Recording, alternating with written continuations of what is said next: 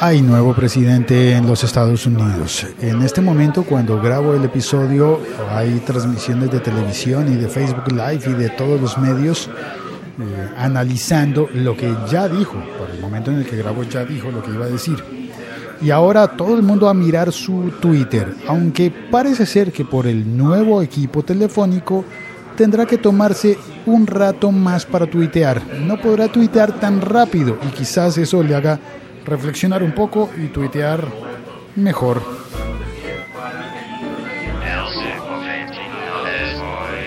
Soy Félix, arroba locutorco en todas las redes sociales. Me tomo un café, estoy con algo de resfriado.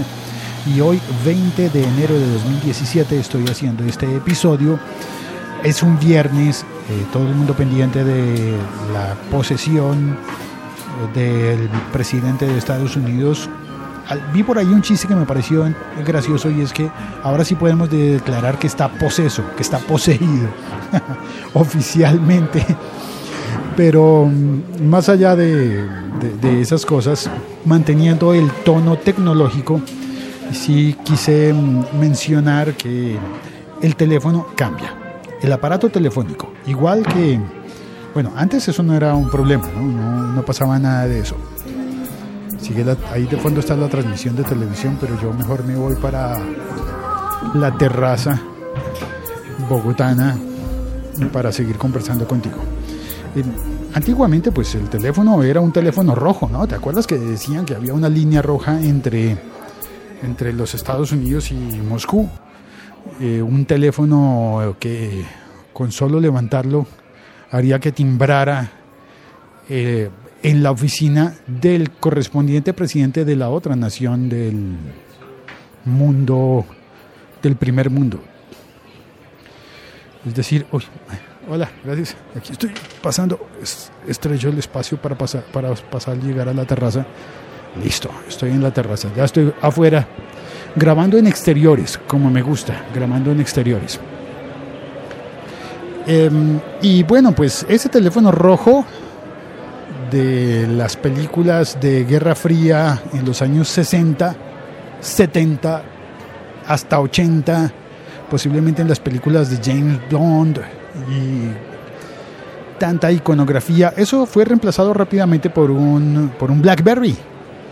Al comienzo, el presidente de Estados Unidos utilizaba un BlackBerry. De hecho, a Obama le impusieron un BlackBerry, al parecer él tenía uno, pero tuvo que cambiarlo por otro, que había sido intervenido por el Servicio Secreto de los Estados Unidos para asegurar la seguridad y la privacidad. Un teléfono BlackBerry al que le habían suspendido montones de cosas, montones, montones de cosas, y que inicialmente se trataba de un teléfono que solamente podía eh, generar y recibir llamadas telefónicas, nada más y entonces yo me pregunto, ¿y para qué BlackBerry?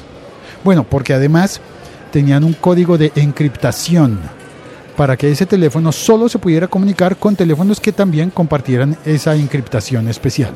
Es decir, era una versión del teléfono rojo em, renovada en la que ya no se supone que se iba a comunicar directamente con Vladimir Putin, sino con sus generales un teléfono, no, no con los generales de Vladimir Putin, al contrario, perdón, eh, con los generales de los Estados Unidos.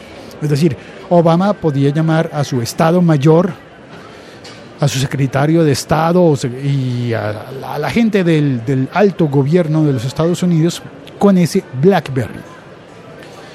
Em, bueno, pero Obama tuvo dos periodos, así que em, llegó la era del iPhone. Le entregaron un iPhone modificado también de la misma manera un iPhone que mantenía esos niveles de seguridad certificados por el Servicio Secreto de los Estados Unidos y que ahora eh, heredará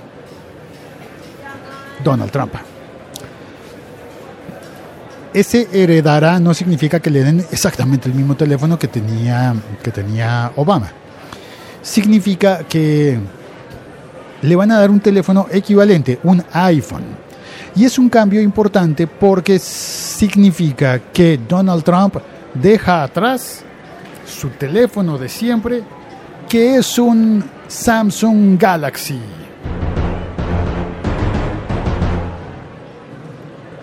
Claro, es fácil suponer que era un Galaxy Note 7 porque era el que se incendiaba, ¿no? Y los comentarios de Donald Trump suelen ser incendiarios. Pero no, no creo que sea el Galaxy 7 porque se lo habrían cambiado rápidamente cuando empezaron a presentarse los problemas. Eh, así que quizás si era, si era Galaxy y era 7 sería el S7. Posiblemente el S7 Edge o alguno de esos, me imagino, pues el último de la gama, seguramente, pero no el Note que estallaba.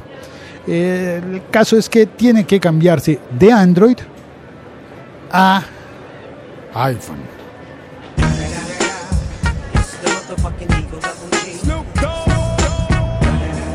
Porque el presidente de Estados Unidos no puede utilizar un iPhone. Sí, sí puede utilizar un iPhone, pero ¿por qué no puede utilizar un Android? No sé, por cuestiones de seguridad y debe haber una, una división de técnicos allí tomando la decisión, ¿qué teléfono le damos? ¿Qué teléfono le damos? Y creo que lo más sabio es que mm, al tener comunicaciones restringidas por niveles de seguridad, me parece que no tiene Twitter. Eh, y que mm, tendrá que pensarse las cosas antes de contestar vía Twitter. Obama tenía un iPhone y tenía un iPad. Le dieron un iPad igualmente modificado por seguridad y es lógico pensar que Donald Trump tenga inicialmente un iPhone, eso ya lo sabemos, me imagino que le van a dar un iPad, pero como él viene de Android, algo podría cambiar y quizás mande intervenir un Android para que le den y para que pueda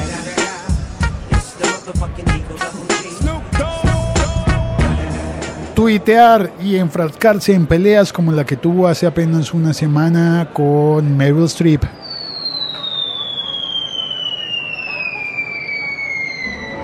El siglo XXI es hoy.com. Hoy saludo en el chat a Ricker Silva, dice iPhone made in China for Trump. ¡Qué bueno! Sí, señor. El iPhone hecho en China para Trump, es verdad y usaba un Galaxy coreano. Sí, señor, un Galaxy coreano, pero coreano del sur. Fabricado por la compañía que ha estado en ese escándalo em, político en el que incluso se generó la destitución de la presidenta de Corea del Sur. Eso es un tema que yo no he tratado, no he tratado porque normalmente no, no hablo de política, pero el mundo entero está mirando hoy hacia el señor Trump. Así que bueno, ¿qué le vamos a hacer? Eh, perdona, eh, vamos a poner un efecto de sonido mientras eh, toso.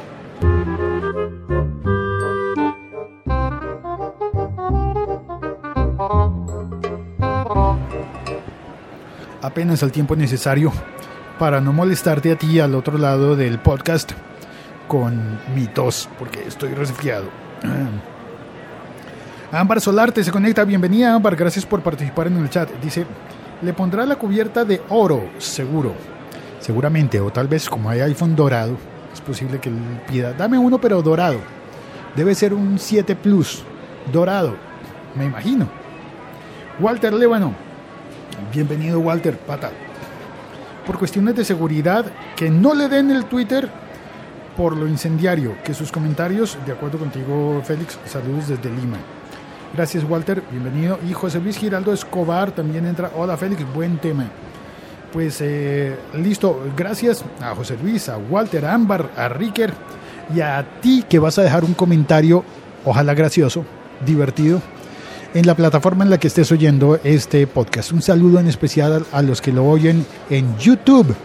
Gracias por hacer ese esfuerzo de oír en una plataforma que está diseñada para video yo sé que estás mirando eh, esa pantalla que de vez, de vez en cuando la miras y piensas, ¿yo qué hago escuchando solamente un video? Pues gracias por ese esfuerzo, gracias por oír este podcast también en YouTube, por compartirlo, por comentarlo. Gracias, todos los chistes en este episodio son bienvenidos y todos, todos, todos los chistes son bienvenidos. Y nada más, me despido. Mm, cuelgo un e-brazo desde Bogotá, Colombia, Suramérica, muy lejos de la frontera con los Estados Unidos. Un podcast de La FM.